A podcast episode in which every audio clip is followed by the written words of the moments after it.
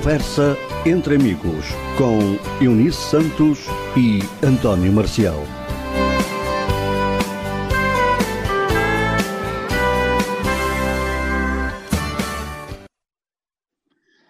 Olá para todos, então muito boa tarde, sejam bem-vindos a mais um programa Conversa entre Amigos, emissão então para este dia 11 de junho do ano 2022.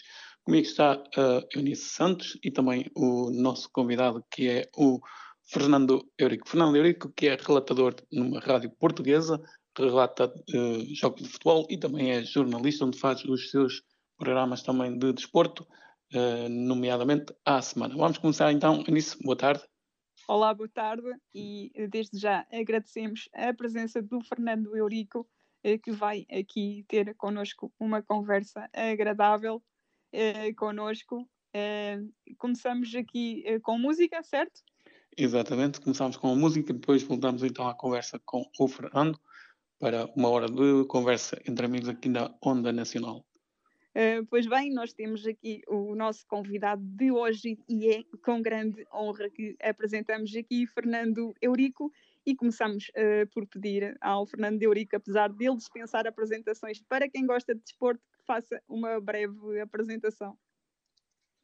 Olá, sou o Fernando Eurico, sou jornalista da Antena 1, tenho 56 anos, sou quase um dinossauro, uh, ando nisto há 34 anos, uh, ainda não me cansei de gritar golos um, e, sobretudo, adoro rádio e adoro esta partilha com um, a razão de ser da telefonia, que é quem está do outro lado, os ouvintes, como é o vosso caso, a todos desejo desde já sucesso e, sobretudo, Obrigada. saúde. E como é que surgiu a ideia de ser eh, jornalista desportivo e principalmente como é que surgiu o bichinho da rádio?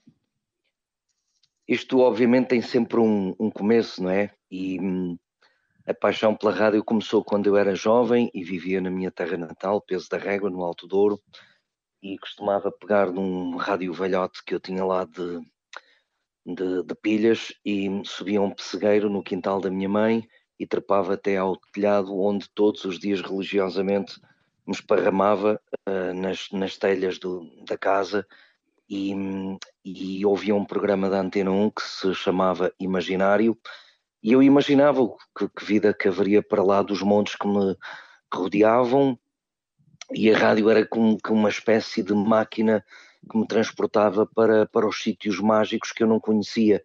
Uh, e, e essa, essa magia radiofónica foi-se metendo cá dentro, um, esmoreceu, porque entretanto, uh, obviamente, a, escola era para mim prioritária, entretanto foi para o serviço militar, e, um, mas todas as coisas têm, têm, têm uma razão de ser, e eu sabia quase que instintivamente que a rádio ia fazer parte da, da minha vida e do meu futuro, porque um dia, assim, caído do nada, surgiu um convite de um, de um colega de escola para poder fazer um programa sobre proteção da natureza com ele, na Rádio Alto Douro, que era uma delegação da RDP em peso da régua, uh, e pronto, começou, aquilo foi, foi tão, tão fácil e tão bom para mim que ao fim de três meses já me estavam a convidar para, para ser profissional e obviamente aceitei o desafio uh, e cá estou. O desporto e a participação na parte do jornalismo da área de desporto uh, também caiu assim um bocadinho aos trambolhões,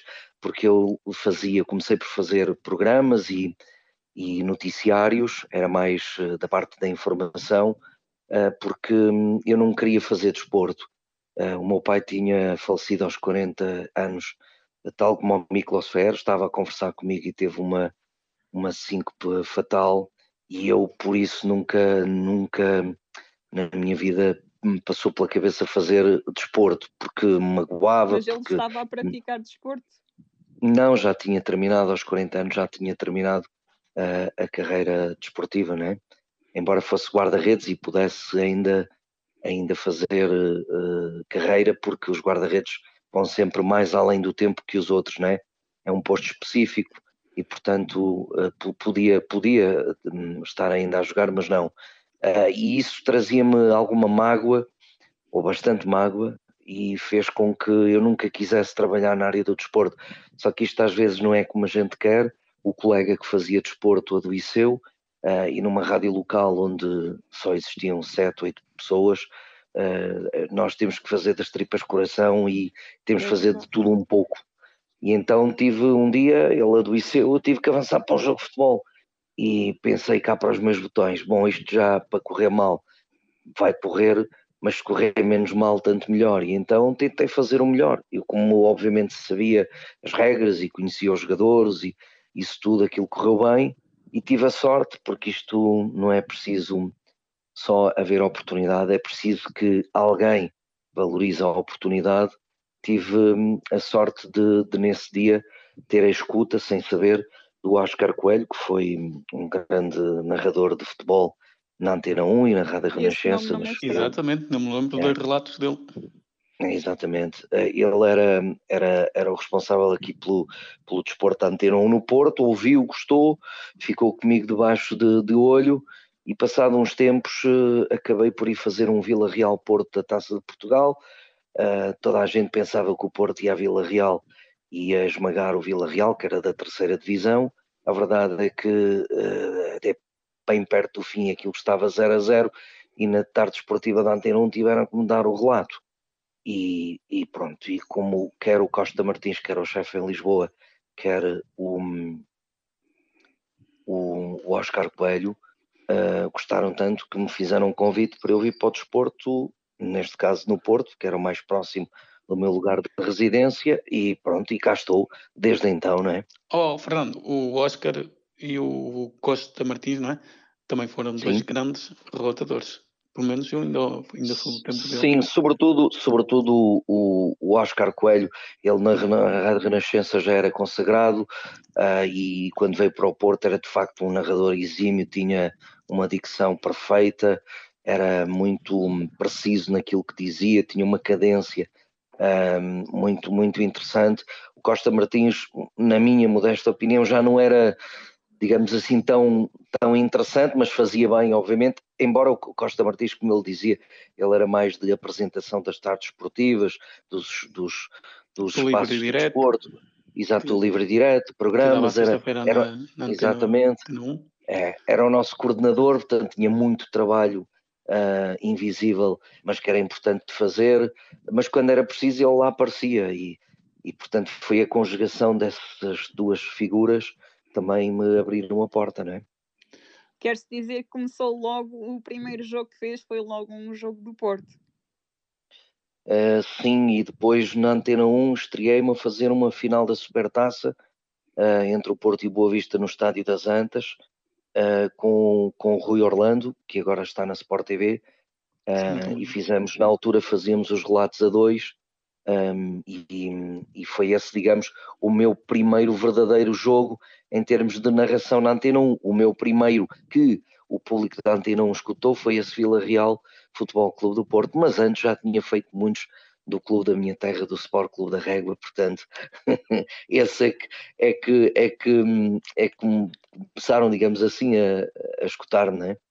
Oh, Fernando, qual é a diferença de um, pronto, claro que há diferenças de um relato a dois, que eu já vi, o Fernando já fez com o, na, com seleção, Matos. na seleção acontece muito. Sim, já fez com o Nuno Matos na seleção nacional, também já fez um, no Porto Sporting, Benfica Sporting, e sim, nos, sim. nos derbys e nos é fácil, é fácil É fácil explicar e destrinçar um, o relata 2 e o relata solo. Eu confesso que eu gosto mais de relatar sozinho. Porquê? Sim, Porque é o meu estilo. É, é o meu estilo. Exatamente, é o meu estilo, é, é o meu vocabulário, é o espaço onde eu estou. Se eu partilho com alguém, tenho que me adequar também às, às, às qualidades do outro colega e ele a mim. E às vezes há sempre aquelas imprecisões, há sempre aquele, ou seja, ou estamos de facto muito bem coordenados, o que, o que acontece porque nos conhecemos já há muitos anos, não é? Ou então hum, estamos sempre a pedir desculpa no ar um ao outro, ou empernamos, como costumamos dizer, um, um no outro, um, e eu, eu, acho que apesar de haver diferenças de voz e de estilos, um, eu enquanto consumidor de rádio gosto mais de ouvir de princípio a fim uma pessoa, se gosta daquele estilo eu vou atrás, porque ter dois estilos, uh, uh, digamos que o critério de seleção de, do ouvinte ainda, ainda, é mais difícil, porque eu posso estar a ouvir um relato a dois, gostar de um e não gostar do outro, e portanto passo para outra rádio. Uh, oh, Fernando, ou, ou, até, eu... ou até gostar dos dois e continuar, não é? Exato. Oh, Fernando, eu relato com dois comentários, também não faz assim um bocado de confusão. Por exemplo, a mim faz um bocado de confusão quando não tem nada Eu acho que faz a toda a gente. Mas quando há um, é. um, relato com dois comentadores, não, não, não faz também assim também um bocado de confusão? Uh, faz, e, sim, sim, eu confesso que isto Já é de modas. Com três. É, também é verdade. É? Isto, exatamente, na minha rádio, na Antena 1, isso aconteceu, mas isto é, é de modas, uh, entendeu-se que, que, que, que, era melhor ser assim. Eu, pela minha parte, não, não gosto, sinceramente, porque ainda agora fiz o Portugal-Espanha, tinha dois comentadores. Com o Manuel Queiroz e, e o Nuno Matos. E o José Nunes, não, e o José é, Nunes. O e, José e, Nunes. Exatamente. E o que é que acontecia? É que eles tendem sempre a concordar um com o outro.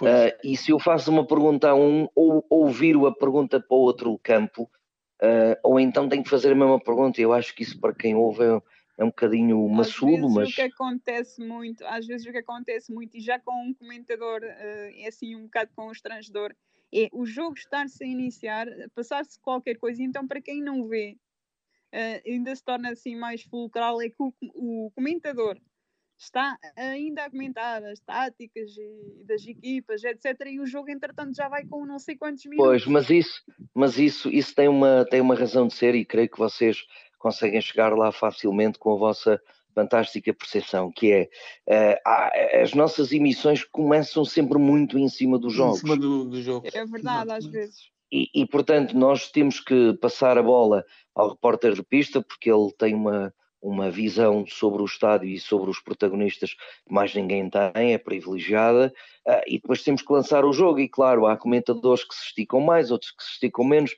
uns que são mais sintéticos, outros que gostam de falar mais, e portanto aí não, não, não há milagres, não, não, não temos muito a fazer. É, acho, e é a minha opinião, enquanto também digamos, parte integrante da antena. Eu acho que, em alguns jogos, por exemplo, na seleção nós começamos sempre meia hora antes, 20 minutos antes, por causa dos hinos e não sei o quê. E nos jogos grandes.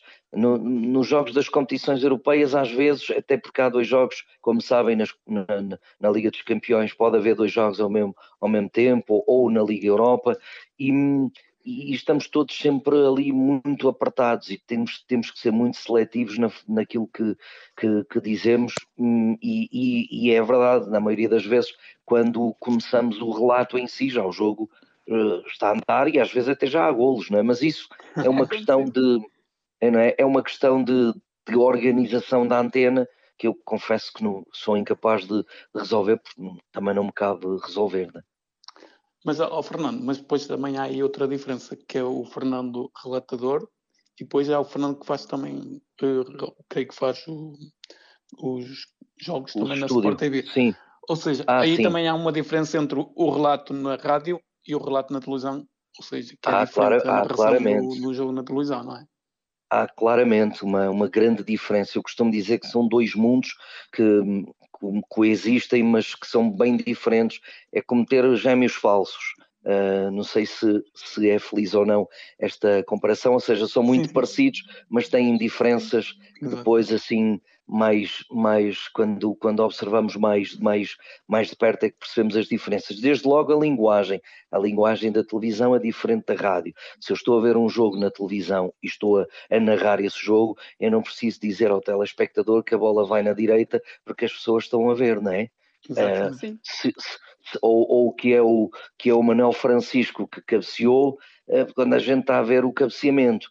Eu acho é que na narração televisiva é preciso esmiuçar mais as situações dos jogadores, as situações táticas, dar informação sobre, sobre os clubes, sobre o estádio, sobre o árbitro, eu até costumo dizer, eh, às vezes em tom de brincadeira, aos colegas mais novos, que fazer narrações em televisão é muito redundante, porque nós não podemos ser criativos, nós estamos sempre dependentes das imagens que um realizador nos mostra e, portanto, uhum. nós vamos atrás, no fundo, acabamos por descrever aquilo que nos é oferecido. Enquanto que na rádio somos muito mais livres, ou seja, eu, narrador de rádio, sou eu que determino aquilo que eu vou dizer, não tenho que estar a dizer algo que alguém me apresenta. Um, Eu tenho aqui e... um caso.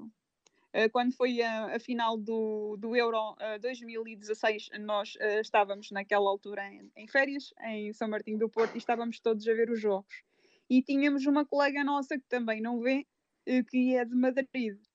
E estávamos a ver o jogo na televisão e ela, a, a certa altura, eu não percebo nada disto, porque em Espanha os jornalistas na televisão descrevem o, o tudo. É como se fosse na rádio. E ela ficou Sim. assim muito, muito estranha, muito Sim, sim. Eu, eu, estava, estava precisamente também a dizer que na, na questão da, da, da, narração radiofónica eu gosto muito mais porque, porque nós empolgamos-nos com, com o que estamos a ver, vamos, temos que ser muito descritivos, que é para transportar até ao estádio quem nos está a escutar, não é? E na televisão é diferente, só que não sei se têm notado, eu pelo menos tenho notado e sou bastante crítico enquanto profissional do meio nessa situação, é que em Portugal aos poucos as televisões estão a transformar as narrações televisivas em narrações radiofónicas. Agora qualquer narrador de televisão narra o jogo aos gritos, e descreve com uma emoção que, sinceramente, não é necessária, porque nós estamos, estamos, a, estamos muito mais dentro do jogo ao, ao vê-lo, não é? Do que uh, imaginá-lo como acontece na rádio. E, Quando portanto, eu... a rádio obrigatoriamente tem que ser emotiva. A televisão não precisa de ser tão emotiva, mas uh, infelizmente estão a transformar as narrações televisivas em autênticos berreiros e oh, mas pronto, é como também digo, há outro tipo... são modas e um dia passa, não é? Exato. Oh, Fernando, mas também há outro tipo de. E não, não quero criticar, por exemplo, há relatadores eh, que fazem um relato muito lento, certo? E há outros uhum. que, que faz, há, dá a impressão que fazem o relato muito rápido, que às vezes nem se percebe muito bem o que eles dizem. Isso também não, não, não é bom, digo eu, não é? Porque não. Não, um não. Claro que não, mas, mas é assim, isso, isso é, deve ser uma preocupação do, do, do narrador de, de rádio. Porquê? Porque ele está a transmitir o jogo para pessoas que o estão a, a imaginar é? no pensamento com as palavras que nós descrevemos. E o que eu costumo sempre ensinar aos meus colegas mais novos, porque isto de se ter 34 anos de profissão também nos permite fazer essa passagem já de, de, de testemunho, é que nós devemos sempre andar num relato de rádio, devemos andar sempre à velocidade da bola, ou seja, a bola é que determina a velocidade da nossa narração. Porque se um jogo está a ser lento, eu não posso estar a, a relatá-lo como se fosse a final da Liga dos Campeões, porque aí não estou a ser verdadeiro. Se eu impregno de muita emoção um, um, uma equipa que está a trocar bolas na, na linha defensiva, eu não estou a ser verdadeiro, porque ali não há, não há velocidade e portanto é a bola que determina sempre a velocidade. E claro, eu costumo sempre também dizer, porque acho que é uma, é uma imagem feliz, que um, um, uma narração de futebol é, é como um, um, eletrocardiograma, tem altos e baixos, tem muitas flutuações. E, e, portanto os altos é quando há picos de emoção ou quando há aceleração das jogadas. E, e os, os picos mais baixos são aqueles em que o jogo está está tranquilo, se há um lançamento de linha lateral, se há um pontapé de baliza, eu escuto colegas que nos pontapés de baliza estão, estão a gritar, a, a relatar com uma velocidade, parece que, que, está, que está a haver gol, não é? E, e, eu acho que isso não, não, é, não é muito, não vou Já dizer agora, correto, mas não, não é muito lógico, não é? Já Exato. agora, na sua vasta carreira, qual foi o, o jogador que viu jogar que lhe provocou uh, esses picos no, no relato. Um jogador fora de série, muito rápido, que tenha provocado esse, esse pico no relato, um que se consiga lembrar de repente. Eu tive, confesso que tive, tive muitos jogadores que, que gostei de ter relatado, mas lembro-me de um, uh, sobretudo, que era, que era incrível, porque um, que era o Mário Jardel, quando estava no, no Futebol Clube do Porto e depois no Sporting Clube de Portugal, como estarão recordados, o Jardel, quando eu fazia narrações do Jardel, nem era dos clubes onde estava, do Jardel, aquilo eu vinha para casa com, minhas, com as minhas cordas vocais. Feito quando a bola Exa aí. exatamente, num, numa penúria, porque o homem até podia estar, como a gente costuma dizer em tom de brincadeira, podia estar a pastar o jogo todo, porque a bola batia-lhe na canela e entrava, e portanto havia sempre grita que é gol, não é? E, e tinha um, Exatamente. um excelente assistente, também tinha aí um excelente assistente, por acaso. Sim, o João, João Vieira Pinto. Não, sim, o sim. Lovic. Ah, o Drulovic, sim, mas também depois teve o João Vieira Pinto, não é? Sim, também, e, também do Sporting. Sim, mas lembrei-me agora do Jardel, mas obviamente, por exemplo, eu adorei ver jogar, ainda sou do tempo ver jogar o Rui Costa, que agora é presidente do, do é Sport Lisboa e Benfica. Era, era, um craque, o Luís Figo era super craque, o, o, Simão Sabrosa, o, o, Simão Sabrosa, o Deco, o Deco. sei lá, eh, se vamos desfilar nunca mais saímos daqui, mas tantos, tantos, tantos jogadores. Não? É, é mais recente e é, e é diferente, não é? é? Porque, por exemplo, no caso do João Vera Pinto, eu o conheço desde os tempos em que ele cresceu no bairro do Falcão, em campanha aqui no Porto, e portanto também sei o percurso de, de vida dele, Uh, e é diferente do que um jogador que vem e que nós vamos aprendendo a, a, relatá-lo e vamos aprendendo a gostar ou não dele, não é? Mas é diferente porque não, digamos que não, não nos diz tanto em termos de, de proximidade, porque também não conhecemos eh, tudo a fundo dele, não é? Oh, Fernando, e, e quase a ficar sem voz, qual foi o relato assim que eu ainda ouvi há pouco, Fernando, que estava a querer relatar no jogo e estava a dizer que estava a ficar sem o voz. jogo entre o Porto e o Nacional aqui há uns anos, lembro-me eu. Ah, mas não, pois, não, mas O, o, pior, o pior que eu tive foi num Vitória de Guimarães, eles não gostam muito que se diga assim, o Vitória Sport Vitória Sport Clube. É, exatamente. Mas entre nós eu posso dizer Vitória Guimarães, até porque eu já tive, e, e eu já vou à vossa questão, mas já tive várias pegas com adeptos do Vitória, porque eu disse, ah, vocês dizem que é o Vitória Sport Clube, tem um dia que jogo o Vitória Sport Clube contra o Vitória Futebol Clube, até como é que a gente diz, a bola está no Vitória, passa para o Vitória, não dá, não é? Mas pronto, mas, mas tirando esses preciosismos, que são naturalmente legítimos, por parte dos minhotos e dos tubalenses, o que eu, o que eu indo à vossa, à vossa questão, eu um dia foi ao estádio Afonso Henriques fazer um Vitória-Benfica e o Benfica nesse dia espetou, permitam uma expressão, espetou 5-0 ao Vitória. E eu entrei no estádio e então, como estava assim muito frio, eh, decidiram ligar o ar-condicionado na zona de imprensa, porque aquilo é fechado, é, é envidraçado e eu já devia estar tocado da garganta e ainda consegui gritar os dois primeiros golos. E os, os outros é que eu já não consegui porque fiquei literalmente afónico. E confesso-vos, foi a pior experiência que eu tive, porque querer falar e não se poder é, é uma coisa horrível. Eu lembro-me é, que há uns anos também aconteceu isso, foi ao Alexandre Afonso. Ele estava a fazer sim, a tarde desportiva sim, sim. e teve que abandonar. Sim, olha, foi o que foi substituí-lo nessa tarde desportiva. Foi, foi, foi, exato. É, o exatamente. Afonso também estava a fazer a tarde desportiva. Entre o Benfica e o Arouca. É, isso tirando para lá, para lá disso, um, dessas situações que, que, podem acontecer, depois também há aquelas coisas que não devem acontecer, mas que acontecem. Por, por exemplo, nós usamos bolas de vento nos microfones, só como fazer um relato, nós estamos sempre a, a cuspir perdigotos para, para, a bola de vento, não é? porque há, há, muito líquido que sai da boca numa narração. E, a, a, bola que é feita de tecido começa a ficar mole e começa a esfarelar.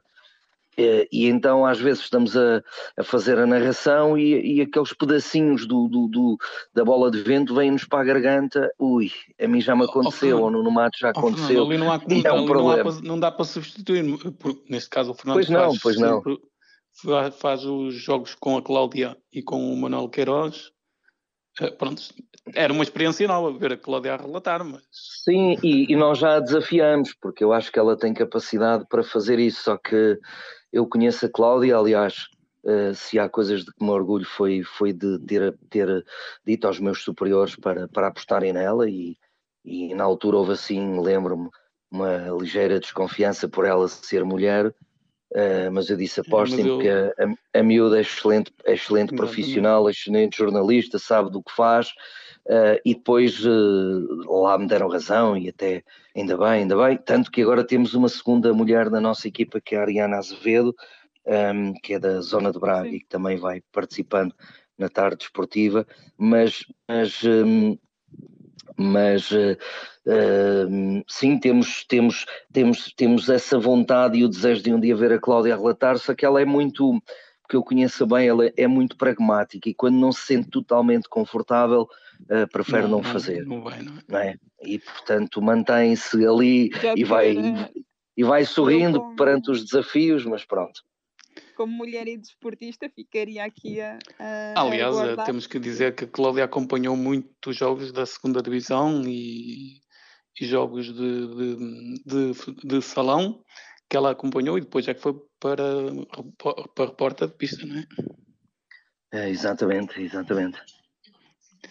É. Fernando, eh, qual foi o jogo da Liga dos Campeões ou sim da Liga dos Campeões do Porto, que o Fernando praticamente só relatou o Porto, não é?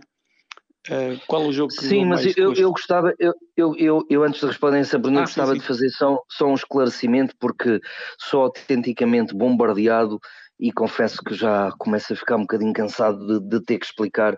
Algumas pessoas, algumas que são mal intencionadas, claro que há outras que são bem intencionadas e essas estão, estão a cobro de qualquer problema, mas aqueles que são mal intencionados, e há muitos, não é? aqueles uhum. da clubite pura em Portugal. Os haters, uh, depois aqui em Portugal e, e, há, e, há, é, e as toneladas, um, só porque eu faço mais vezes o Futebol Clube do Porto, logo sou portista. O que eu lhes pergunto sempre é se já me viram no Estádio do Dragão vestido azul e branco, se já me viram na bancada de Cascola azul e branco, se já me viram no Estádio do Dragão enquanto adepto aos saltos, porque se as pessoas uh, colocam rótulos aos outros, têm que ter a certeza daquilo que estão a dizer, porque uhum. senão estão a ser falaciosos e mal intencionados. Mas... A questão de eu, faz, de eu fazer mais vezes o Futebol Clube do Porto, tal como o Nuno Matos fazer mais vezes o Benfica, ou sei lá, o José Pedro Pinto fazer mais vezes o Sporting, tem a ver com o sítio, a localidade onde nós trabalhamos. Se eu trabalho no Porto, na cidade do Porto, neste caso até em Gaia, no Monte da Virgem, obviamente qualquer gestor não me vai mandar para Lisboa, ou para o Algarve ou para a Madeira fazer jogos se, se eu posso fazê-los que estou aqui à beira. Exatamente. Tal como não, não seria muito lógico o Nuno Matos vir ao Porto ou vir a Braga, havendo gente cá, ou eu ir a Lisboa ou a Setúbal e havendo gente lá. Porque claro, nenhuma empresa Exato. ia conseguir eh, resistir a isso e, portanto, é, essa é a justificação não é?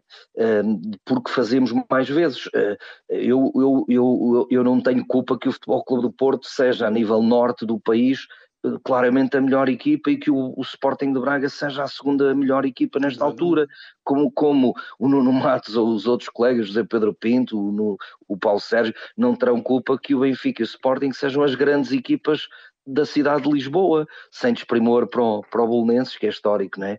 Mas... Uh, não abençado. Uh, não abençado, é, pois, é, mas, mas, mas é um bocadinho isso. Agora, em termos de, de Liga dos Campeões, o jogo que mais, que mais, que mais gozo me deu. Eu já tive muitos, como, como vos digo, mas uh, uh, foi um deles, talvez uh, a final de Gelsenkirchen, porque foi a primeira Liga dos Campeões que eu, que eu narrei, embora o jogo não tivesse muita história com o Mónaco, mas talvez possa eleger aquele jogo, o célebre jogo, em que o Mourinho foi que nem um louco pela linha lateral em Old Trafford, quando o Porto empatou, mas aquele, Exatamente, aquele empate sobre a, a vitória, um, e, e, é curioso que eu costumo dizer que para mim o Porto ganhou a Liga dos Campeões nesse, nessa eliminatória e não depois.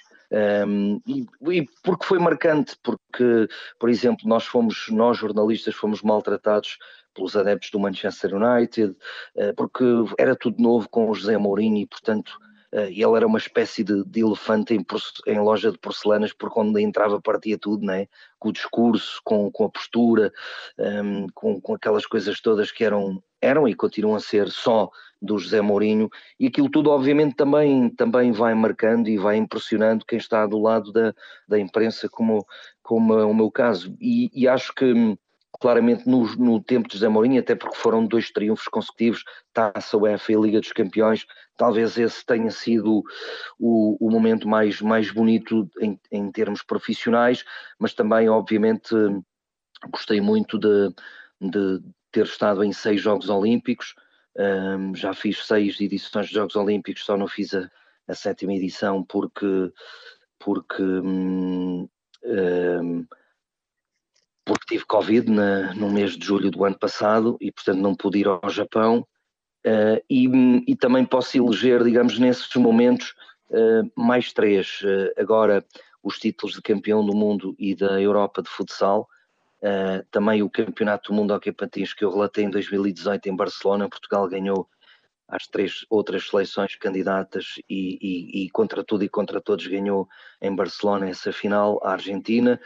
E, e, ainda posso também eleger, evidentemente, no espaço da, da seleção nacional, um, o Mundial de 2006, uh, em que Portugal ficou no quarto lugar uh, desse campeonato do mundo e eu estive desde o primeiro até ao último jogo da seleção. E, e, portanto, tirando o terceiro lugar do Mundial de 66, que foi curiosamente o ano em que eu nasci, posso pelo menos dizer aos meus netos que, que já estive no Mundial ou no segundo melhor Mundial de sempre da história da seleção nacional. E qual foi o golo mais bonito que alguma vez narrou?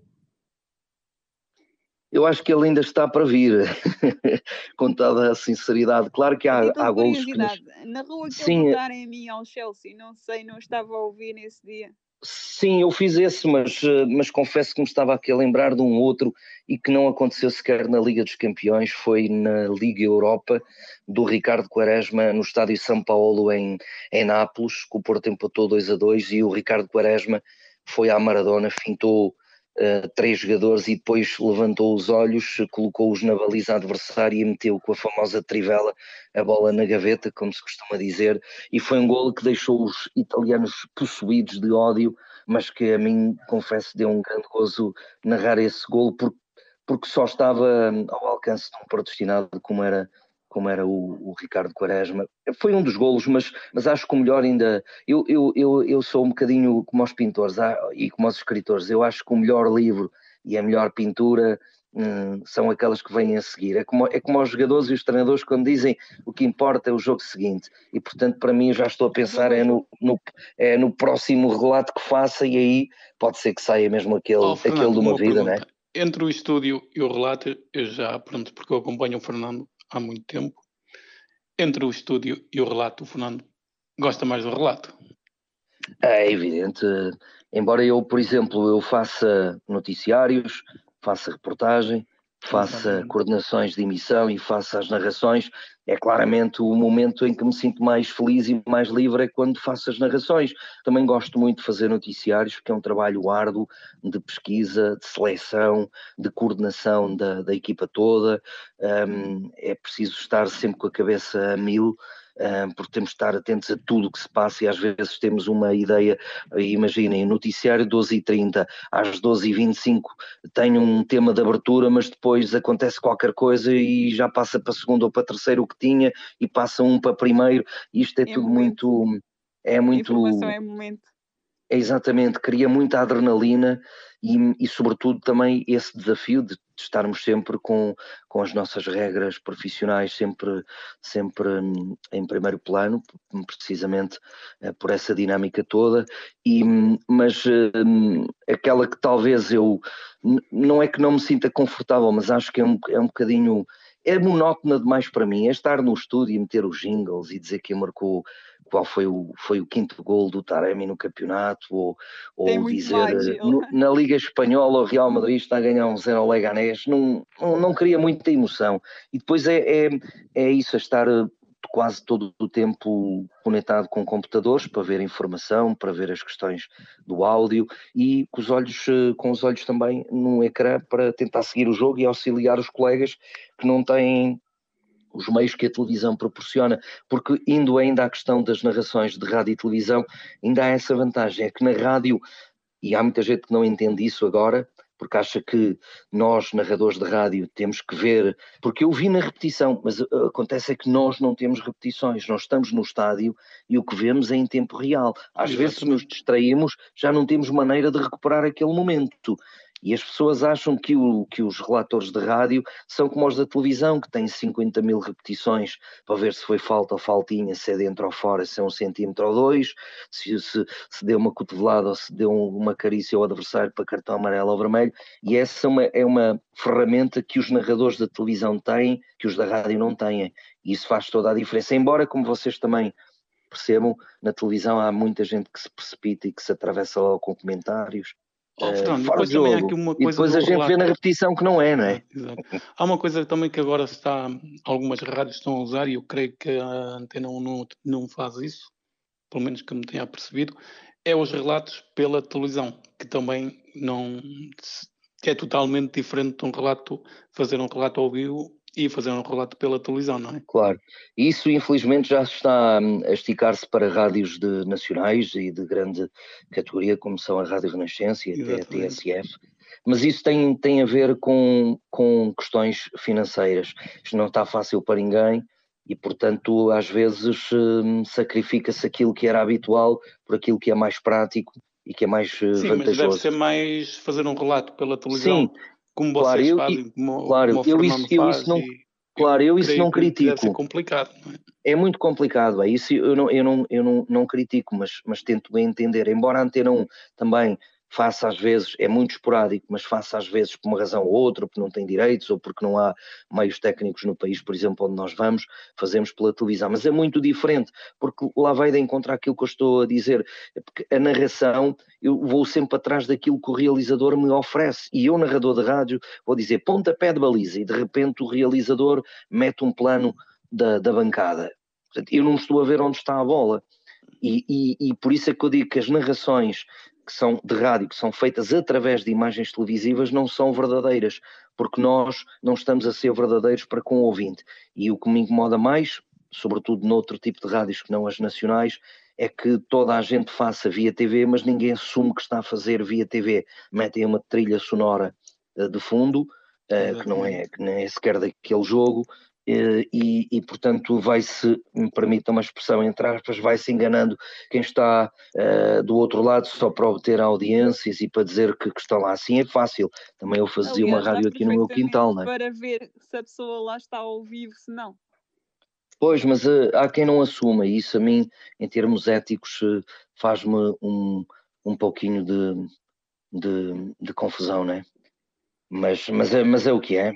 É o que é. Uma, uma pergunta aqui: porquê que eu sou do tempo em que, ainda no outro dia no meu podcast falei isso, sou do tempo em que davam os relatos dos jogos todos, um, um Vitória uh, com o Famalicão, uh, sei lá, um Tondela com, com o Moreirense, etc. E porquê que de repente se passaram só a acompanhar as equipas grandes?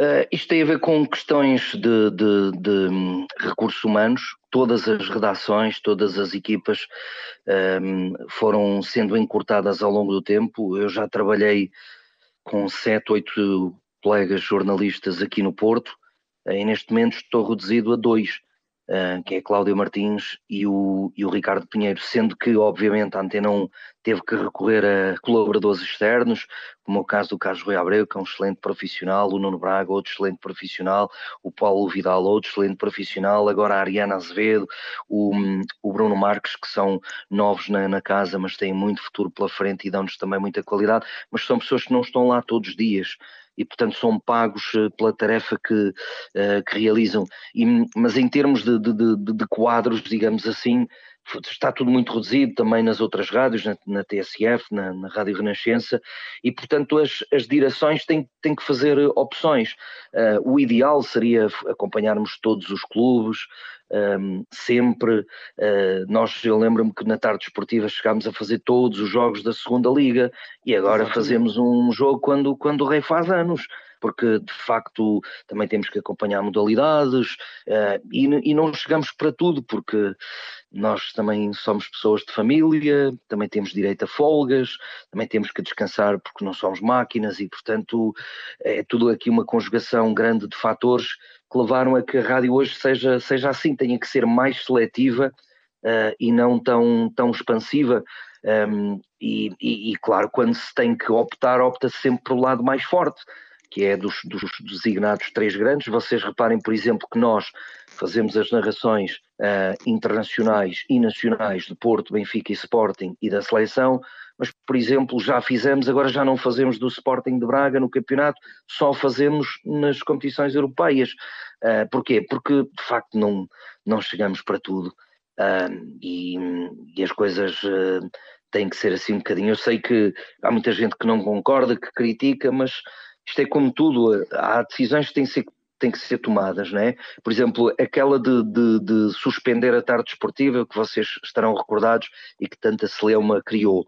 A verdade é que não havia outra alternativa, porque a Liga, por exemplo, deixou de ter praticamente jogos da Liga principal à tarde, no domingo, uh, deixou de ter jogos de segunda liga, porque foram todos uh, jogados desde quinta-feira até terça-feira da semana seguinte. É verdade. e portanto, as modalidades são quase todas, quase todas, para não dizer todas, ao sábado, e portanto, se não há eventos desportivos ao domingo à tarde, que é quando acontece a tarde desportiva, não há tarde desportiva, por é e simplesmente nós não, não vamos não vamos encher três ou quatro horas de emissão com entrevistas um, apenas, não é? Eh, e, e, até porque a tarde esportiva, e, e permita-me só dizer isto, eh, a tarde esportiva é o som do estádio, é o som dos pavilhões, e portanto, não havendo isso, não fazia sentido. As coisas agora estão a melhorar um bocadinho e nós voltamos. Vamos ver até, até quando, não é? Aliás, a minha, a minha, teoria, quando eu, quando eu falei, na altura, neste caso, estava a recordar um jogo de, da época 92-93, que era numa altura em que davam os jogos todos praticamente ao domingo, havia um ao sábado, à sexta-feira, estava-me a lembrar eh, de um, de um jogo entre os Chaves e o Estoril, agora que o Chaves subiu, e, e, era o contexto que eu tinha aqui no, no, meu, no meu espaço, que havia um, houve um jogador dos Chaves, um finlandês, que era o que marcou três golos ao Estoril, e eu disse, era no tempo em que o futebol, as rádios davam todos os jogos e aí começavam todos às 3, 4 da tarde. E quando e eu disse, disse que, que quando surgiu a, a Sport TV e começaram a dar os jogos cada um ao seu horário, uh, esta magia se calhar e o que Até porque, oh, Fernando, quem manda, quem, quem manda, entre aspas, hoje nos jogos é a Sport TV, não é? Sim, é, aliás, vocês reparam, tirando a BTV que transmite o Benfica. em casa, é, é, o, é o domínio da, da Sport TV, e, portanto, um, é, para que percebam, é quando há a, a grelha de uma jornada, imaginemos que para a semana recomeça o campeonato, então é a Liga, a Sport TV e os clubes, portanto, são três partes tentam chegar a um entendimento para a distribuição das horas, porque uh, a gente também tem que. E, há sempre, claro, vai haver sempre quem, quem critica e quem, quem diz mal, mas há pessoas que pelo menos deviam hum, parar para pensar um bocadinho antes de, de, de vocifrar o que a gente às vezes lê nas, nas redes sociais e ouve por aí nos transportes públicos e nos cafés. Porque é assim, obviamente a Sport TV sugere aquilo que lhe é mais interessante em termos de audiências, não é? E publicidade. Os clubes, também não temos que ser eh, lorpas, como se costuma dizer, também preferem jogar uh, nos horários que lhe interessam, para a gestão da equipa, ou porque jogaram, imaginem, na, na quarta-feira à noite, preferem jogar no domingo à noite uh, e não no domingo à tarde, na que é a hora das famílias. Da, exatamente. Portanto, e a própria Liga também não, não lhe interessa ter, imaginem, o Benfica ou o Porto ou o Sporting, os três a jogar em simultâneo, ou, ou um encavalitado no outro, também não interessa, porque isso vai dividir as pessoas eh, e, e portanto, eh, isto é tudo sempre um acordo, porque as grelhas, quando avançam, eh, têm que ter sempre a concordância de, das três partes. E, portanto, não faz muito sentido atribuir culpas ou só à Sport TV ou só à Liga e nunca aos clubes, não é? Oh, Fernando, mas neste caso, por exemplo, marcar jogos para, as, para dias da semana, por exemplo, como já se fez e não vai ser. Segunda-feira às nove da noite. Às nove e um quarto ou às nove e meia também não é uma hora muito. Não é, é não é, para não é adepto, isso. Não, para o adepto, não, não é? Não é. Não é de facto, mas, mas isso lá está. Ainda, olha, veio a propósito, hoje, hoje houve uma Assembleia Geral da Liga, aqui no Porto, em que foram retocados os, os, os, regulamentos de competições, de disciplina, de arbitragem e por aí adiante, não é? Mas sobretudo os regulamentos de competições, os clubes é que fazem esses regulamentos e quando é eles se vêm queixar disto ou daquilo é quase ridículo porque eles próprios aprovaram ou não aquilo, Exatamente, porque é, é como votar nas eleições. Se eu voto, eu participo, se não voto, não posso estar a reclamar porque não participei. Mas Sim, mas clubes... para, neste caso para o adepto, Fernando, por exemplo, imagina um, um Porto Sporting ou um Benfica Porto às nove e um quarto ou nove e meia da noite, ou uma sexta-feira claro, ou uma segunda-feira. Isso, isso, é, é um contrassenso porque sim, é um contrassenso porque a Liga está sempre a falar na, na indústria do futebol, mas bem vistas as coisas, afasta essa indústria do futebol de, de, quem, de, quem, de quem consome, que são os espectadores. E, e, e, uhum. foi prometido que não voltaria a haver jogos, que houve um clube salvo. Oh, mas isso, promessas, promessas, promessas em Portugal. já segunda-feira às claro. Claro. Agora, se calhar falta coragem aos clubes e não olharem só para o próprio umbigo e fazerem, por exemplo, como se faz em Inglaterra, que para mim é, é, é, o melhor exemplo de gestão a nível futebolístico, que é a esmagadora maioria dos jogos são no sábado, que é o, é o dia típico de descanso em Inglaterra, aqui é domingo, ok, mas então que passem os jogos para domingo e os quartejados, desde o meio-dia até às 19 horas e aí dá para fazer os jogos todos separados, ou quase todos. Uh, e ao sábado, por exemplo, promovo então a segunda liga.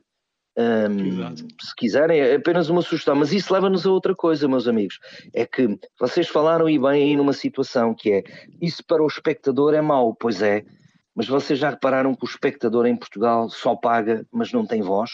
A Liga tem uma coisa que ninguém sabe muito bem o que é, que é o provedor, a figura do provedor do adepto. Mas isso é o quê? É que nunca vimos resultado prático do que quer que seja. E se os espectadores, de facto, se os adeptos começassem a ter voz também nas Assembleias Gerais, ou serem consultados em algumas coisas, provavelmente essa tal indústria do futebol seria, seria bem diferente, não é? Até porque Até por... há, há, muita coisa, é a questão dos bilhetes, o preço dos bilhetes, os acessos, os acessos, um, a, a, questão ética, os comportamentos, ui, há tanta coisa. Exatamente. Oh, Fernando, e depois já há muito tempo, creio eu, que não temos, por exemplo, um clássico ou um, ou um derby, uh, por exemplo, uma, às quatro da tarde, como havia antigamente, não sei se o Fernando chegou a relatar uh, alguns sim, sim, sim. derbys, ao domingo à tarde, às três ou às quatro da tarde, por exemplo, é, foi uma coisa que se perdeu em Portugal, não é? E passou sim, a ser é sempre à noite. Sim, lá está, mas aí é a lei da televisão, porque em termos visuais, em termos de transmissão televisiva, o produto sai muito melhor à noite com luz artificial do que à tarde nos relevados que estão cheios de sombra. Não se vê com uh, sol, exato. Não é? E portanto, isto é tudo, lá está, é tudo, são pequenas coisas, mas que depois fazem a diferença na, na decisão da, da escolha. Uh, isto também porque antes era pior, eu acho, mas hoje em dia já temos bons estádios, os estádios já têm excelentes condições e, e não sei, é uma questão de, de, dos clubes eh, refletirem mais e melhor sobre, sobre isso, não é? E sobretudo perceberem que também não, não serão nada se não tiverem os, os espectadores do lado deles, porque um estádio às moscas não, não serve o interesse de ninguém, não faz sentido os jogadores e os treinadores falarem sempre e apelarem ao 12 segundo jogador, não é? Exatamente. E nesse, esses jogos que davam uh, no tempo, em anos 90, antes da Sport TV, esses jogos que davam todos em simultâneo às quatro da tarde, o, os estádios estavam mais cheios do que estão agora? Estavam, estavam claramente, porque hum, isto também é um bocadinho, reflete um bocadinho a maneira de ser de, do adepto português, e já vou chamar adepto, não cidadão.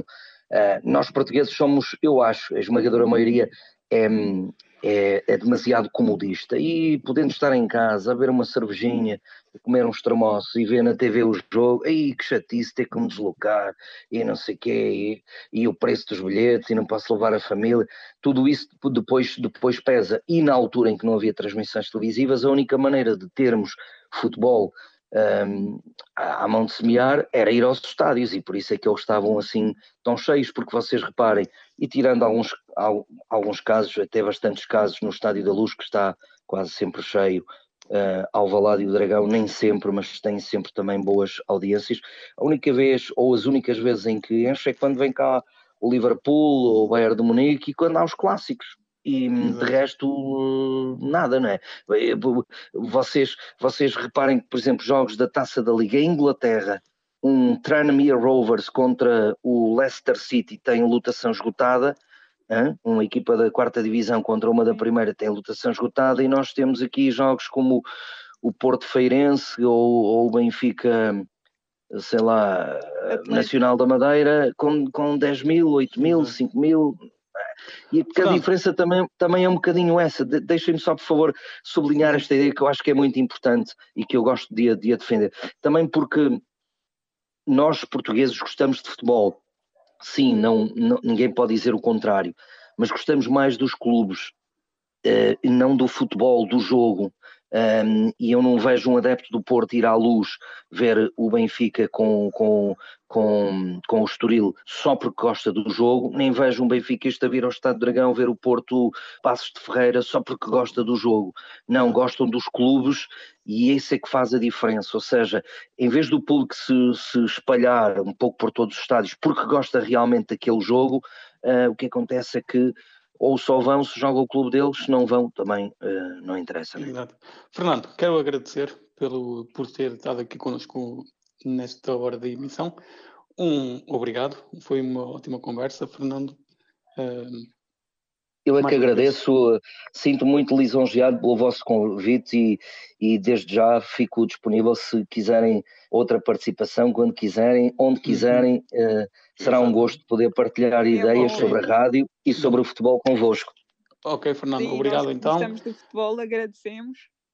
Exatamente. E nós, Junice, voltamos e, então. E sobretudo um dia desafio, desafio-vos já um, a fazermos um programa para vocês uh, passarem para mim, transmitirem para mim, que eu passarei para os meus companheiros de profissão, uh, uh, perante algumas das vossas limitações no, quando estão a, a, a consumir rádio e, e, sobretudo, desporto, não é? informação de desporto. O que é que vocês uh, acham que nós fazemos por vocês e o que não fazemos, sobretudo?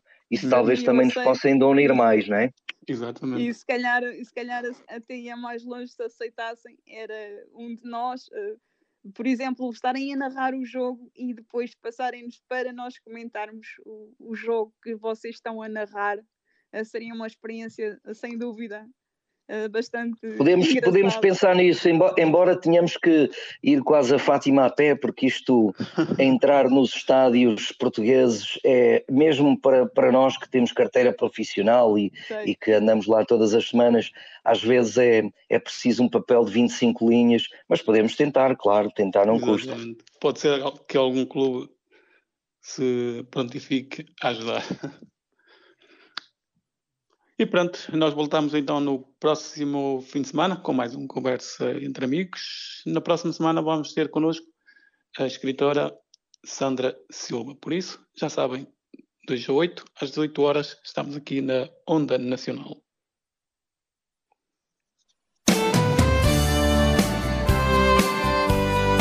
Conversa entre amigos com Eunice Santos e António Marcial.